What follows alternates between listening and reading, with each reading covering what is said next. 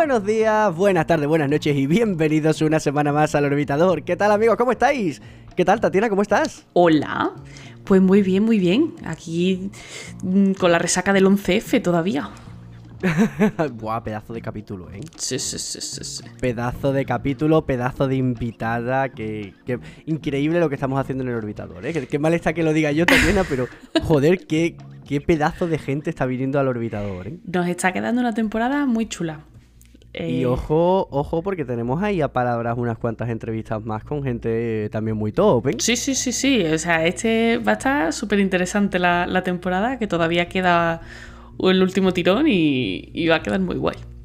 Miedo, miedo me da, miedo me da cuando terminemos esta temporada, llegue septiembre, bueno, llegue agosto, y en agosto tengamos que planear la, la tercera temporada a ver cómo cojones nos superamos. No, no, está, está difícil, ¿eh? está difícil superarse esta vez.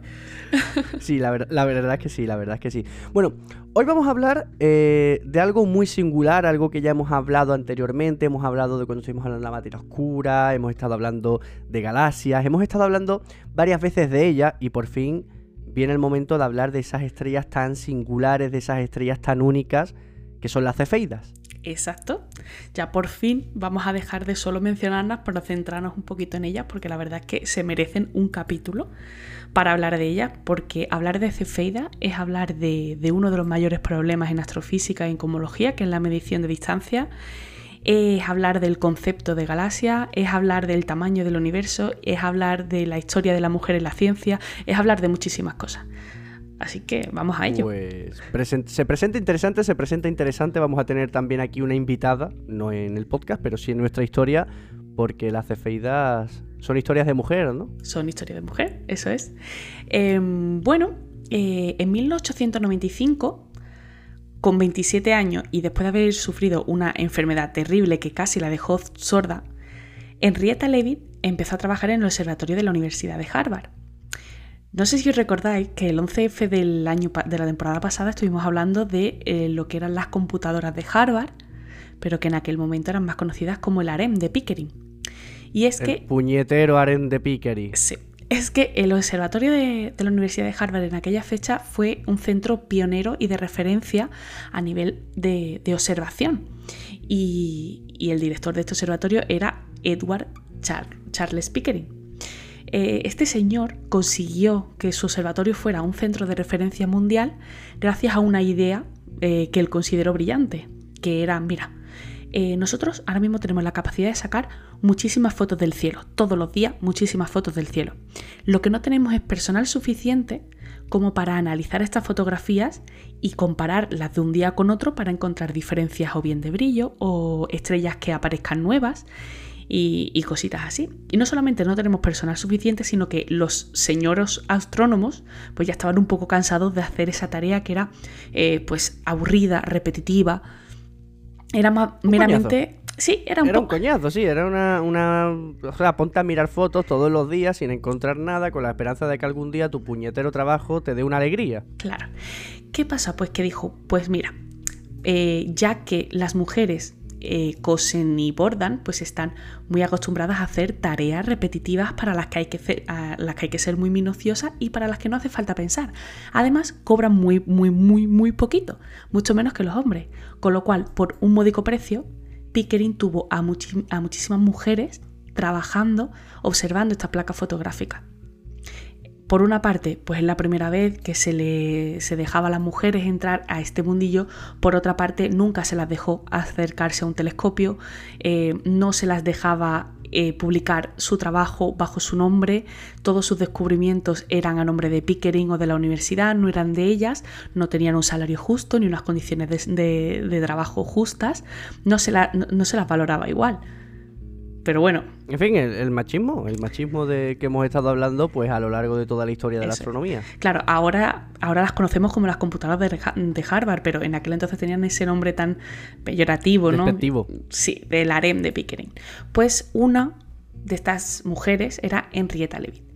Y tenemos mucha suerte de que sea así, porque Henrietta descubrió más de 2.400 estrellas de brillo variable en las dos primeras décadas del siglo XX, que era casi la mitad de la totalidad de estrellas variables que se conocían en el momento. Joder.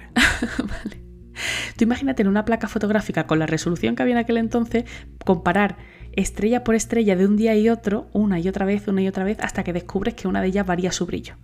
Y ser capaz de darte cuenta de esto. ¿Vale? Esto o sea, es, que eso mm, no es simplemente estar atento, es que además hay que tener muchísima memoria. Tienes que saber lo que estás buscando. exacto, y, ser muy sensible a detalles muy, muy tenues. ¿eh? Sí, sí, sí, tienes que saber lo que estás buscando. Dentro de todas estas estrellas variables que Henrietta descubrió, una de ellas, un tipo de ellas, fueron las cefeidas. Las cefeidas se llaman así por, por la estrella Beta Cephei de la constelación de Cefeo. Estas estrellas tienen una particularidad y es que su brillo varía, pero lo hace de una forma extraordinariamente regular. Desde el momento de brillo máximo de la estrella, el brillo va decayendo despacito, poquito a poco va disminuyendo su brillo y cuando llega al mínimo de repente, ¡pum!, sube otra vez al máximo casi del tirón, muy muy rápido. El descenso... Estrellas, ¿Estas estrellas son siempre del mismo tipo o es una el, término cefeida es una categoría que le podemos poner a cualquier estrella que tenga este ritmo de variabilidad? O... No, eh, las estrellas cefeidas son eh, aquellas que tienen este ritmo de variabilidad y este ritmo de variabilidad lo tienen debido a un mecanismo muy concreto que está ocurriendo en su interior, que lo vamos a, lo vamos a explicar hoy. ¿Vale? Genial. Entonces, eh, pues la curva es muy característica, ¿no? El brillo decae muy despacito y luego aumenta muy muy rápido. Y esto es de una forma muy constante, porque muchas de las estrellas variables ese periodo no es constante. Eh, a lo mejor se pegan, eh, yo qué sé, tres meses decayendo el brillo, y luego sube en un mes y luego decae en un mes y vuelve a subir. Este periodo no suele ser tan regular. En las cefeidas sí que es muy regular y pueden ir entre un día y 50 días. Hay cefeidas que tardan 50 días en completar un ciclo y cefeidas que tardan un día. O sea que estamos hablando de, de algo observable realmente por cualquier astrónomo aficionado si sabe buscar una, una cefeida. Hombre, normalmente la, eh, la, variación de brillo es entre 0,3 magnitudes, que esto, hombre, hay que ser muy experto para darte cuenta, pero luego hay A no ser que le, metas fotografía. Claro, pero luego hay otras cefeidas que son 2,5 magnitudes de variabilidad. O sea que ahí ya. Eso, eso, eso sí es notable. Sí, sí, sí. Eso sí es notable. Ahí ya sí te, sí te puedes dar cuenta. Bueno, la genialidad de Henrietta no fue descubrir que había este tipo de estrellas que variaban de esta manera. La genialidad de Henrietta fue extraer de esa curva de brillo una información clave y determinante en aquel momento, que es la relación entre periodo y luminosidad de las estrellas cefeidas. ¿Por qué es esto importante? Bueno, pues porque esto te ayuda a calcular distancias. Calcular distancia lo hemos dicho muchas veces. Esto es extraordinariamente complicado en, astrofísica. ¿Por qué?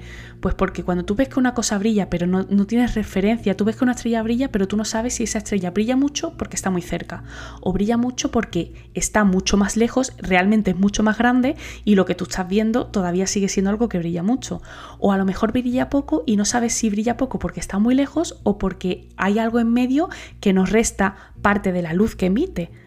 Es decir, no, tienes puntos de referencia. Entonces es muy difícil ver cuando una, estrella brilla como brilla, si lo hace mm, porque está lejos, porque está cerca, porque hay algo en medio, porque pa, pa, pa, pa.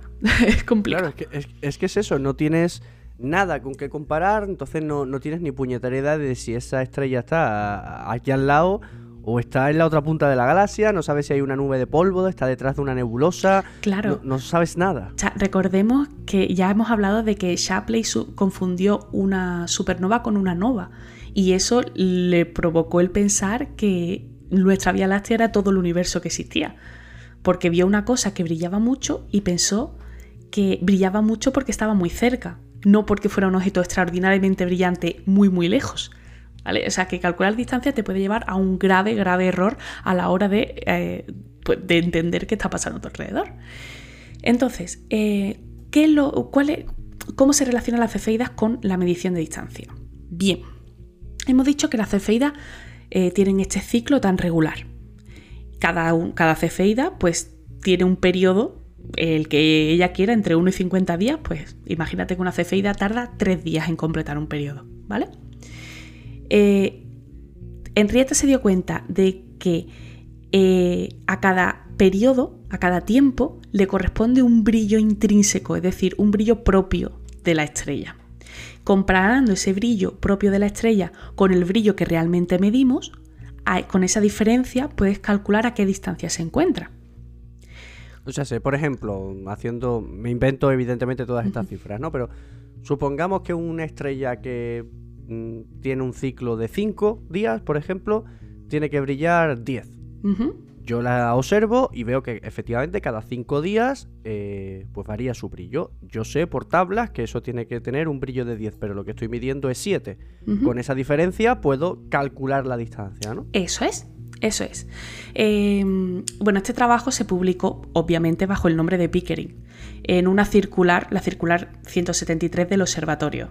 Comienza con una breve mención de Pickering que dice, este texto que sigue, bla, bla, bla, ha sido preparado por Miss Levitt, como si ella hubiera sido simplemente la redactora, ¿no? Pero, claro, y no, la ideóloga. está detrás de todo el curro, ¿sabes? Y tú simplemente eres el puñetero editor que lo firma, capullo. Claro, a ver. Le, tengo tierra a ese tío desde, desde aquel capítulo, ¿eh? Sí, bueno, a ver. Sí, le tengo bastante tierra. Yo, bueno, hay que mirar todas las cosas en su contexto, pero claro, hoy lo ves y, ves las cosas que decía y te parece una barbaridad. Lo ves en el momento y en el contexto y a lo mejor, para, en el momento a lo mejor era un transgresor por tener a mujeres trabajando, ¿sabes? O sea que Claro, sí. aquí lo, importante no es, no es decir si Pickering era bueno o malo, lo importante es sacar a la luz el trabajo de mujeres como Henrietta. Eso es lo importante. Bien, pues ¿qué son las cefeidas realmente? ¿Qué es lo que le está pasando a esta estrella? Estas estrellas son eh, estrellas pequeñas de clase F o K.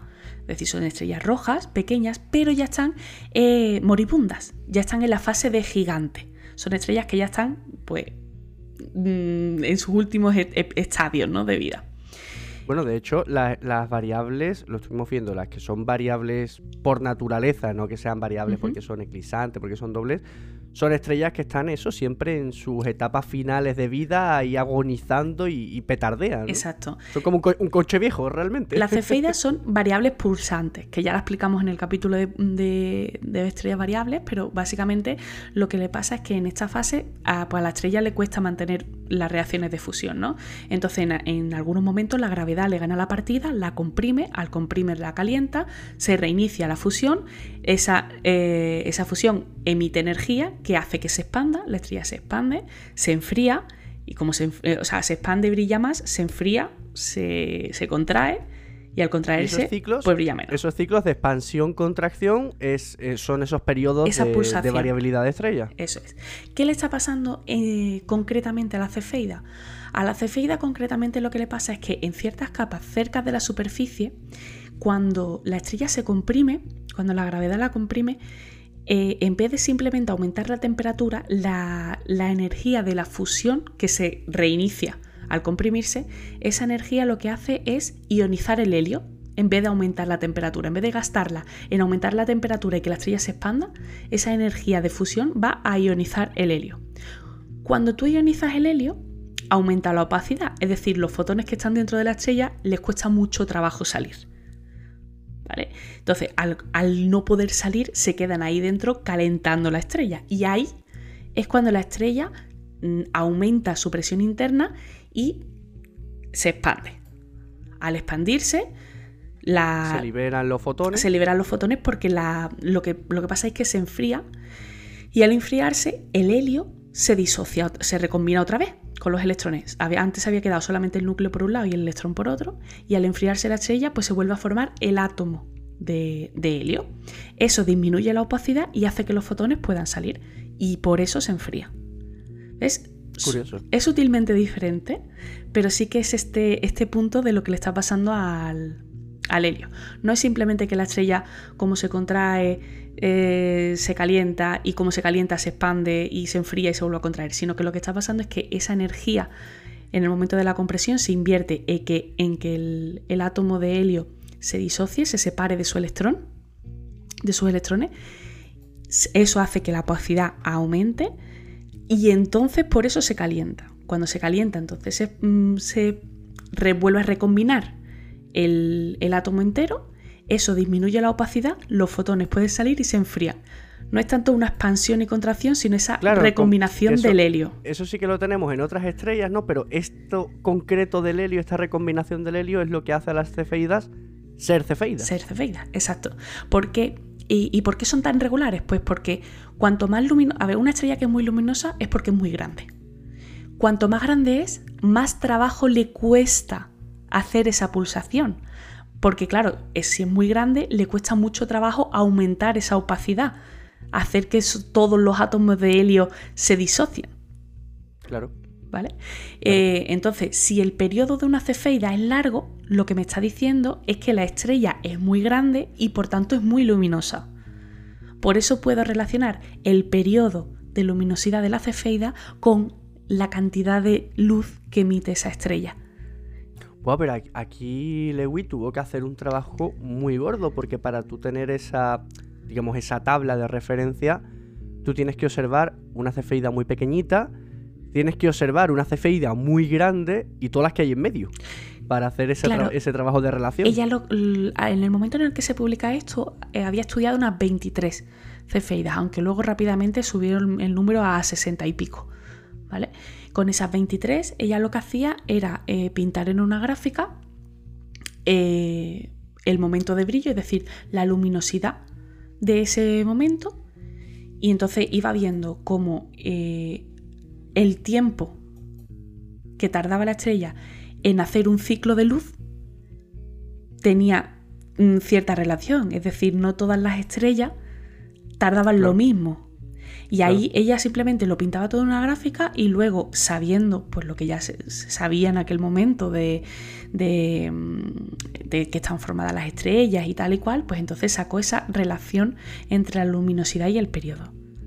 Espectacular, es un, es un trabajazo. ¿eh? Es un trabajazo. Es un trabajo. Y más, eh, pensemos esa época en la que no tienes simulaciones por ordenador, no tienes cálculo por ordenador, que no tienes calculadora digital. No, y es además, todo a, y que la, mano. Tío. La magnitud es a ojo. O sea, estamos hablando de que... que... encima de eso no, no, tienes un aparato que hoy en día es muy fácil. Hoy entras en cualquier tienda, coges un cacharrito, lo apuntas al cielo y te está diciendo la cantidad de, de, de luz que tienes, ¿no? Eso se lo acoplas a un telescopio y tal. Pero, tío, eso es que es que hoy, joder, a mí me pasa, tú y yo vamos a observar, Tatiana, y, y yo veo una cosa y tú ves otra. Claro, claro. Es, es muy difícil. Es, es, muy difícil.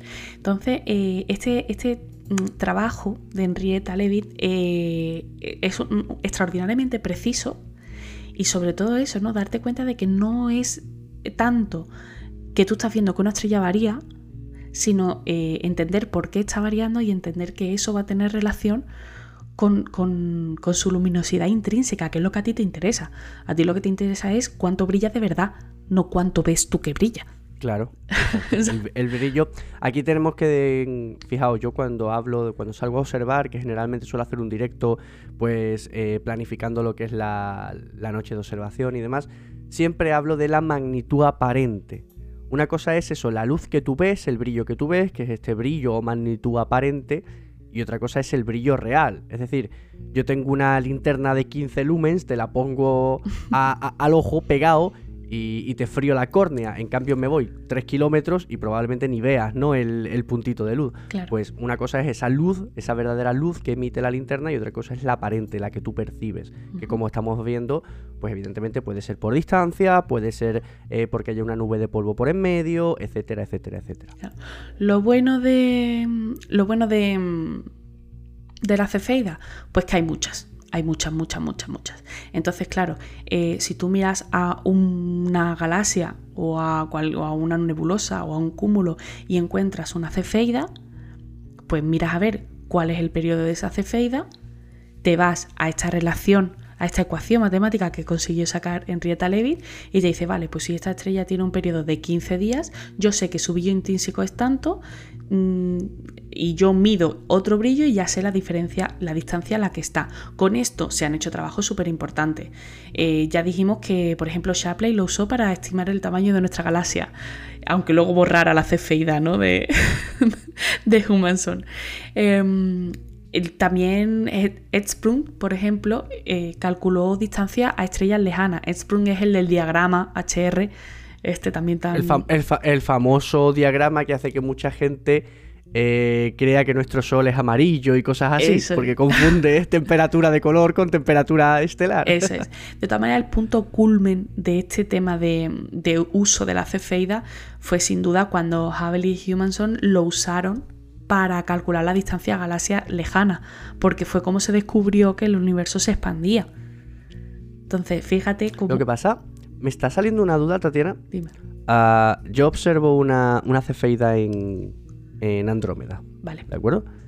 Eh, tiene un periodo tal, el que sea, eh, tiene un brillo tal y yo calculo eh, su brillo real y entonces sé calcular la distancia. ¿Cómo sé yo que esa diferencia de brillo se debe solamente a la distancia y por tanto lo estoy haciendo bien y no es que además está dentro de una nebulosa o tapada tras una nube de polvo o algo así? Bueno, eso también lo tienes que tener en cuenta. eso, Vale. eso también lo tienes que... Normalmente... eh, Un error, ¿no? no, a ver, normalmente hay eh, lo que se llaman mapas de extinción, que es, pues, eh, dependiendo de la, de, de la dirección en la que tú mires del cielo, ahí se estima una, una cierta mm, una cierta absorción de luz, una cierta extinción que se llama. Eh, pues por ejemplo, si miras en el plano de la Vía Láctea, te vas a encontrar que ahí hay muchísima extinción. Si miras en direcciones perpendiculares a la, a la Vía Láctea, pues cada vez vas a encontrar menos extinción. Por ejemplo, Eh, entonces hay gente que se dedica a hacer estos mapas, es decir, a buscar em, fuentes de luminosidad que se sepa más o menos eh, cuánto tiene que brillar. Por ejemplo, una supernova, una supernova 1A, pues tú sabes más o menos cómo, cómo tiene que brillar, qué brillo máximo más o menos va a alcanzar. Y además sabes muy bien las líneas espectrales que hay. Porque lo que pasa es que cuando hay algo en medio que está absorbiendo luz, te faltan no solamente cantidad de luz, sino determinadas longitudes de onda. Claro, también te falta información y ahí lo puedes detectar también, ¿no? Claro, es decir, la es. estrella en este caso, la cefeida, tiene que emitir X. Mira, las- eh, yo las- estoy recibiendo X menos algo. Las ¿no? cefeidas son estrellas con muchos metales, porque son de población 1, entonces son estrellas con muchos metales. Entonces, si, si tú ves una estrella cefeida que lo normal es que te salgan líneas de emisión pues de, much- de metales, de yo qué sé, de silicio y de carbono y de nitrógeno y de todas estas cosas. Acordémonos que para los astrónomos Sí. chicos, todo lo que no sea hidrógeno es, un metal. ¿vale? Sí, sí, sí. Sí, sí, sí, que sí. No puede ser que me, tire, que me tiren los químicos del libro a la cabeza. Pues. vale, pues eh, tú estás esperando ver en esa estrella todas esas líneas de emisión. Y de repente eh, tú ves esa cefeida y encima ves que te faltan líneas de metales que normalmente se encuentran en la cefeida. Pues ya sabes que en medio hay una nube oscura. Si te falta la línea ¿Qué del carbono. ¿Qué se está, qué se está tragando el Claro, carbono? si te falta la línea de- del carbono, es que en medio hay gas carbono que se está quedando con esa longitud de onda. Claro. Entonces tienes que combinar la eh, relación de periodo-luminosidad de, de Leavitt con eh, el- la observación de líneas de, de emisión y de absorción para más o menos estar bastante seguro. Siempre, volvemos a decir, el tema de distancia es una cosa muy complicada.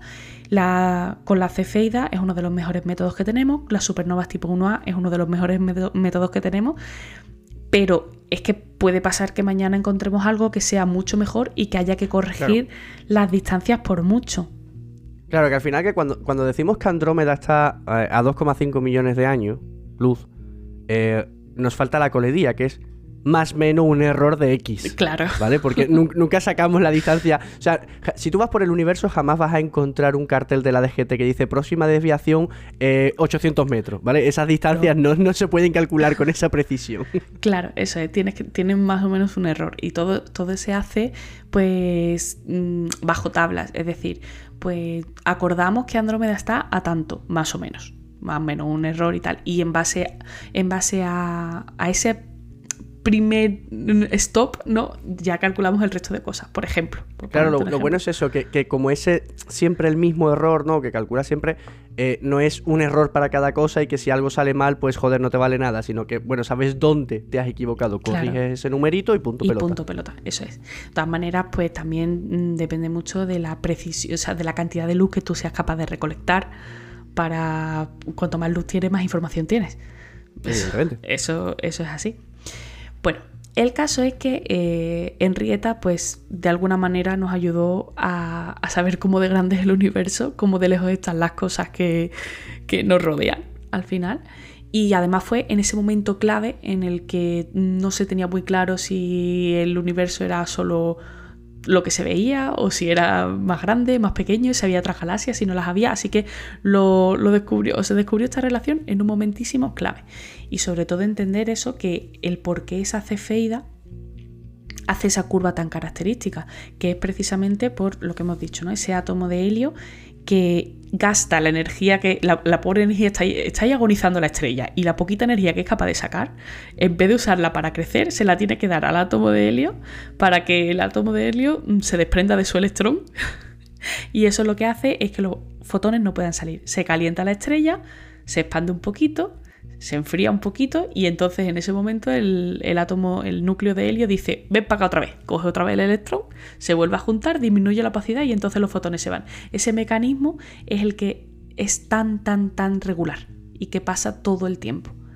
Qué guay, ¿eh? es como, eh, fíjate que eh, estaba pensando, ¿no? Eso regular que nos sirve. El universo nos da una cantidad de relojes naturales la desintegración del átomo tal con el que hoy tenemos los relojes nucleares, ¿no? los relojes atómicos, mm. el, brillo de las cefeidas, la variación del brillo de las cefeidas, el periodo de rotación de un pulsar. Sí. Son cosas eh, que el universo. O sea, es.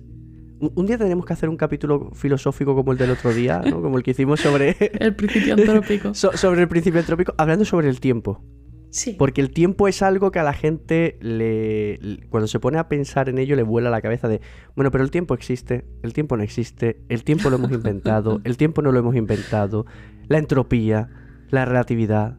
un día tenemos que hablar del tiempo, Tatiana. Vale. Un día... ¿Tú, crees que quedará algo? O sea, ya hemos hablado de viajes en el tiempo. Más difícil que eso no va a ser. Vamos a eh, eso te iba a decir, vamos a esperar a que la gente se recupere del capítulo de, viaje en el tiempo y del capítulo de, la simulación, ¿no? Vamos a, recuperarnos de eso. Chucha, eh, todavía tengo pesadillas con eso. Eh. O sea, hay días que todavía me despierto diciendo, ¡Ah! soy un sim. Claro, buscando el rombo verde en la cabeza. Buscando, buscando el rombo verde, ¿no? El diamantito verde encima de mi cabeza. Oye, pues qué guapo. Teníamos que haber hablado antes de la cefeida, las cosas como son, porque las hemos nombrado muchas veces. Pero bueno, ya están, aquí están. No, ha sido para tanto, ¿no? No ha sido para tanto. Si además ya, ya veníais preparados, ya la mitad del capítulo con el tema del el capítulo de las estrellas variables se complementa con este y ya, ya hemos hablado de estrellas variables. La, verdad, la, verdad es que sí, la verdad es que sí. Miedo me da la tercera temporada, lo repito, miedo me da la tercera temporada. ¿eh? Qué guay. Pues nada, Tatiana, ¿qué hacemos? ¿Vamos a por las noticias de esta semana? Dale. Venga, pues, ahora volvemos.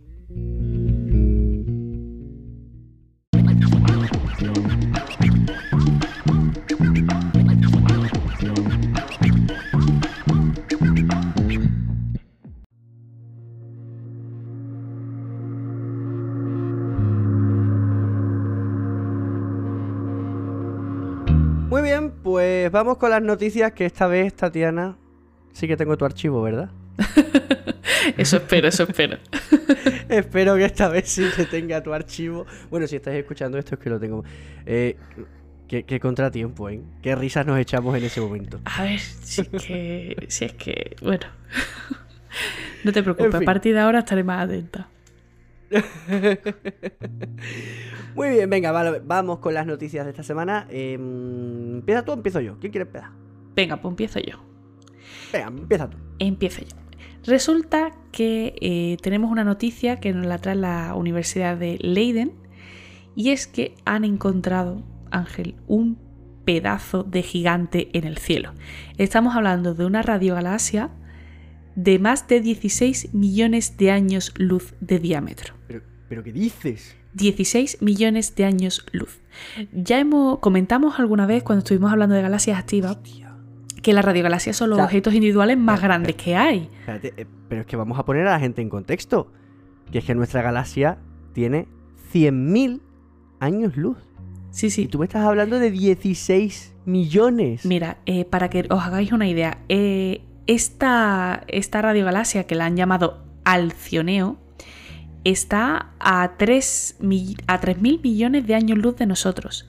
Y aún así, eh, los lóbulos que forman esos chorros eh, de plasma que lanza la, radiogalaxia eh, se ve con el tamaño de la luna. O sea, lo que pasa que, claro, como emiten en radio, es una radiación muy débil y, no se ve a simple vista, evidentemente. O sea, ha habido que utilizar. radiotelescopios. Telescopio LOFAR es el que hay que usar eh, y además como es tan tan débil pues lo que han hecho es eh, coger muchas imágenes de LOFAR apilarlas unas a otras y, así es como han conseguido obtener la suficiente luz como para ver este objeto en el cielo, ¿no? Y ya os digo, o sea, está a 3.000 millones de años luz de nosotros y su tamaño aparente es como la luna. Es enorme de grande, súper, súper locura. Es una barbaridad. Es una, es una auténtica barbaridad. Ya, pues eh, ahora voy a buscar el nombre en Google. Quiero ver esa foto. Sí, o sea, eh, es una. quiero verla. Lo que pasa que, claro, necesitas eh, verlo en comparación a otras cosas, ¿no? Esto es como lo de sacar un, lápiz al lado de algo en una foto para saber el tamaño relativo, ¿no? Porque es, brutal, brutalmente grande. Sí, pero seguro que en la web de la NASA o algo así hay alguna comparación, rollo con seguro. galaxia o algo así. Seguro que sí. Es la estructura más grande hecha por una galaxia conocida hasta ahora. Es una, auténtica barbaridad de grande. Pues nada, bienvenida al libro Guinness de los récords. Pues sí. No, no hay, ¿no? No, hay récords así en el libro Guinness, de, en plan de la estrella más grande, el agujero negro más grande. No sé si el libro Guinness de los récords tiene que ser... Potente. Es que creo que eso, o sea, los, los Guinness tienen que ser hechos por una persona, creo. Creo, ¿eh? No lo sé. Puede ser, no lo sé, no lo sé. En fin, vamos con otra noticia que... Mm, y esto sí que es algo hecho por una persona, o en concreto por un equipo de personas. Y es que el pasado jueves 10, Elon Musk presentó las novedades de su Starship. Por fin, ya tenemos una actualización del, de la nueva, eh, del nuevo buque insignia, ¿no? De, de SpaceX, ese mega booster, ese Super Falcon Heavy, bestial, brutal. Y os comento un poquito porque, porque hay cosas chulas. Eh, cuando está completamente montado, lo que es la Starship sobre el Super Heavy, eh, nos encontramos con un vehículo de 119 metros de altura en total, superando en 9 metros el Saturno 5, el cohete hasta la fecha más grande de la historia. Cuando funcione, será también el cohete más potente de la historia. ¿Cómo de potente? Bueno, pues va a estar impulsado por 33 motores Raptor. una auténtica locura. Antes, y esto es importante porque esta actualización es muy importante, originalmente iba a llevar 29. Nos vamos a pasar a 33. 33 motoracos para levantar 150 eh, toneladas de peso a órbita baja. Casi nada, ¿eh? Casi nada. Qué barbaridad. Pues tú échale eh, motores ahí. Pon ahí motores que tienen para Eso, tiene que chupar, madre mía, cómo tiene que chupar el combustible que tiene que chupar eso. Bueno, es la cosa, que esperan que esté todo finalizado para final de este mes, donde debería recibir la certificación de la FAA para comenzar a hacer vuelos de prueba. Elon Musk ya adelanta que cuando inventaron el Falcon 9, perdieron 14 o 15 antes de conseguir aterrizar con éxito. 14 o 15 Falcon 9 acabaron explotando.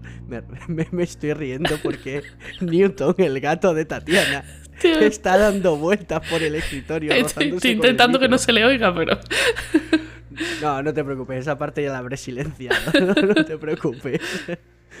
Bueno, pues el caso es eso, que a final de mes debería recibir la certificación y empezarían las pruebas. Eh, Elon Musk ya dice que vamos a tener fuegos artificiales brutales porque sería casi imposible que saliese bien a la primera, a la segunda y a la tercera. Que esperan no cometer tantos fallos como 14 o 15 como cometieron con el Falcon 9. Sería de agradecer. Pero Sí, pero que algún fuego artificial, evidentemente, vamos a ver. Y eso tiene que ser brutal. O sea, yo quiero ver ese cacharro explotando, tío. Vaya tela. Madre mía, pues mira, te sigo. Te sigo con la misión solar Parker. Eh, bueno, ya sabemos que Parker es una sonda eh, destinada a ver el Sol, ¿no? Pero que sobrevuela Venus para impulsarse y ponerse cada vez más cerquita del Sol, ¿no? Y dijeron los científicos, pues mira, ya que vamos por Venus, vamos a echarle un vistacillo. Eh, la idea era que, que, bueno, que no se iba a poder ver la superficie porque realmente es que mm, no hay imágenes de la superficie de Venus, solamente hay alguna fotografía de alguna sonda, eh, creo que rusa, que se lanzó. Las veneras. Sí. Las sondas veneras que consiguieron aterrizar en la superficie de Venus y aguantar poco más de dos horas antes de derretirse. Eso es, porque claro, en Venus hace muchísimo calor, aquello es un infierno y la atmósfera es muy muy densa, entonces no se esperaba que Parker pudiera ver realmente la superficie, pero sí que esperaban ver la capa alta de nubes o si había algún pico que rompiera la capa de nubes y tal. ¿Cuál fue la sorpresa? Que eh, sí, que resulta que eh, han podido ver la superficie y además en longitud de onda visible. O sea, ese día estaba despejado Venus. Pues no sabemos si estaba despejado o lo que pasó, pero el caso es que, eh, bueno, se ha hecho dos veces, una en 2020 y gustó tanto que dijeron, pues en febrero de 2021 vamos a repetir, ¿no? Que es la siguiente, el siguiente sobrevuelo de Parker por, por Venus. Eh, usó un aparato que se llama White File Imager, ¿vale? Que ve en el espectro visible, pero en las partes cercanas al rojo que claro, las la longitudes de onda así menos energéticas pues son las que más pueden atravesar esa capa densa de nubes, ¿no? Y lo que han visto, pues continentes, llanuras, mesetas, eh, es una pasada. El vídeo está en, eh, creo que en YouTube y si no en la página de la NASA está porque han cogido y han hecho un, un vídeo, yo lo he visto esta tarde y es una locura. Eh, se ve el sobrevuelo, cómo se hace, cómo, ve, cómo va sobrevolando el planeta, la sonda Parker y va viendo toda la lo que es la superficie de Venus, una locura de bonito. pues interesante, pues interesante porque, oye, es una curiosidad, ¿no? Ver en condiciones por fin la superficie de Venus y también porque esto, estos datos que está recogiendo Parker pues pueden ayudar a intentar comprender por qué Venus se volvió un infierno y la Tierra un, oasis. así, así Hay que estudiar. No, Venus, Venus desde luego es un planeta interesante, difícil de estudiar, pero llevamos unos años la fosfina. Sí, sí, Venus, está de moda. interesante, ¿eh? Está de moda, está Venus de moda. está de moda, Venus está de moda. Vale, pues cierro yo con otra sorpresa. ¿Tú te acuerdas que hace unas cuantas semanicas te comenté que la segunda etapa de un Falcon 9 se iba a estampar contra la Luna? Eh, sí. Vale, pues resulta que no. Anda. O sea, sí, se va a estampar, se va a estampar contra la Luna, pero no es la segunda etapa del Falcon 9. Os pongo en situación. Bill Gray, un reconocido astrónomo nada más y nada menos que el señor que programó el software Project Pluto. Este software es un software que se utiliza para rastrear objetos cercanos a la Tierra. Es la máxima eminencia en, este campo.